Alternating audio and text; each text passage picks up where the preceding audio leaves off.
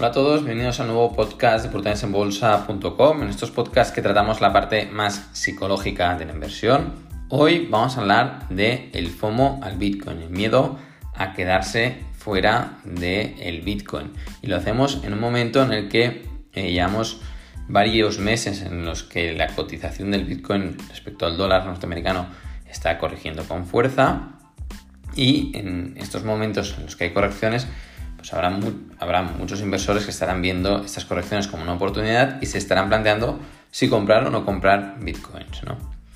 Eh, es normal, ¿no? Cuando hay correcciones, pues hay algunos que tienen miedo, que son normalmente los que están invertidos, están perdiendo dinero o están reduciendo sus beneficios, y hay otros que ven esas correcciones como una oportunidad. Pero, ¿es el FOMO, el miedo a quedarse fuera, un argumento de compra? Bajo nuestro punto de vista, no. Es muy importante que creemos eh, argumentos reales ante cualquier compra de cualquier activo, ya sean acciones, eh, ya sean bonos, ya sean eh, índices o sean criptodivisas. lo importante antes de realizar cualquier inversión es tener unos argumentos claros de por qué se compra un activo y entender sobre todo en qué estamos invirtiendo.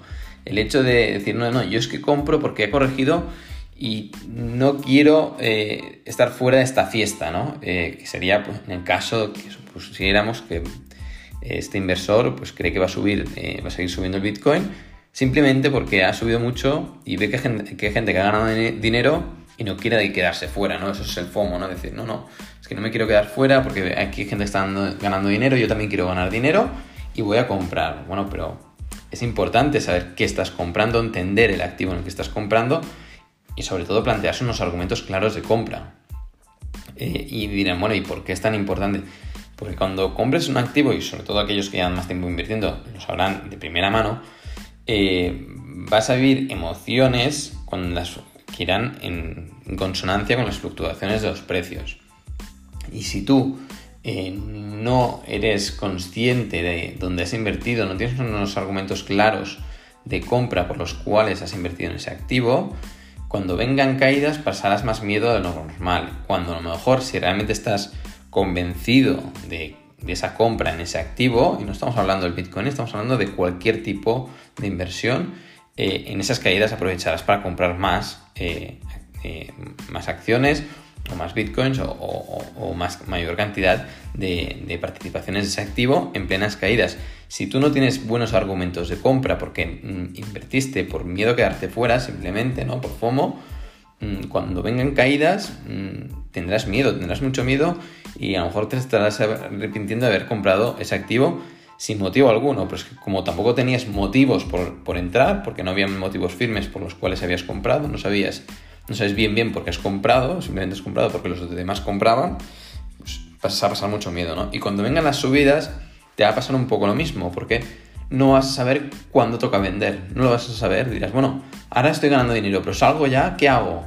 Hombre, pues has de tener claro hasta dónde vas a llegar, ¿no? En, el caso empresarial, que es lo que estamos especializados de en Bolsa, sí que pues proyectamos una valoración aproximada de la compañía de la capitalización bursátil de la compañía que nosotros creemos que ha de tener eh, esa determinada compañía y la proyectamos y cuando llega a cotizar a esos niveles o está sobrevalorada, que está por encima de los niveles de valoración que nosotros consideramos razonables o el negocio se ha deteriorado, salimos de esa compañía, pero hay unos argumentos de compra, unos argumentos de venta muy claros, muy firmes y las fluctuaciones del mercado pues son para comprar cuando hay caídas y para vender cuando hay subidas, ¿no? Pero es muy importante el hecho de tener argumentos de compra. Que el Bitcoin haya corregido durante los últimos meses no es un argumento de compra. Han de generar argumentos de compra sobre el Bitcoin. Nosotros no estamos especializados en el Bitcoin, pero en el caso de que se quisieran invertir en Bitcoin, pues han de investigar y dedicar horas y horas de investigación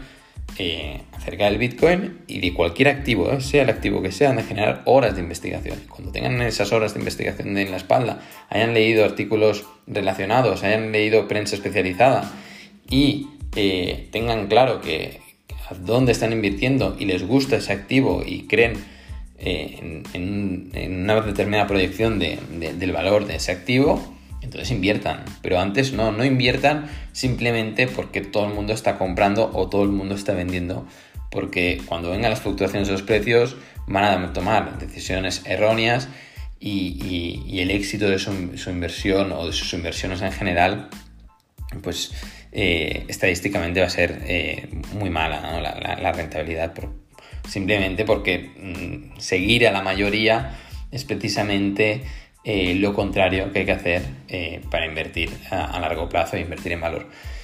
Dejamos hasta aquí el podcast. Creemos que ha quedado bastante claro el concepto de FOMO, no invertir por miedo a quedarse fuera. Creemos que fomentamos en este podcast el, concepto de crear argumentos de compra ante, antes de realizar cualquier compra. Eh, es muy clara, generar una tesis de inversión antes de realizar cualquier inversión en cualquier activo, entender de forma muy clara dónde estamos invirtiendo y gracias a esos argumentos y esa tesis de inversión y ese entendimiento de lo que estamos haciendo, vamos a poder ser capaces de eh, llevar bien esas fluctuaciones de los precios y mm, realizar las operaciones correctas en función de las fluctuaciones de los precios, ¿no? Y evidentemente y en consecuencia nuestros resultados pues van a ser mucho mejores. Esto es todo desde oportunidadesenbolsa.com. Esperemos que les haya gustado este nuevo podcast de Oportunidades en Bolsa. Recuerden que nos pueden seguir en Facebook, Twitter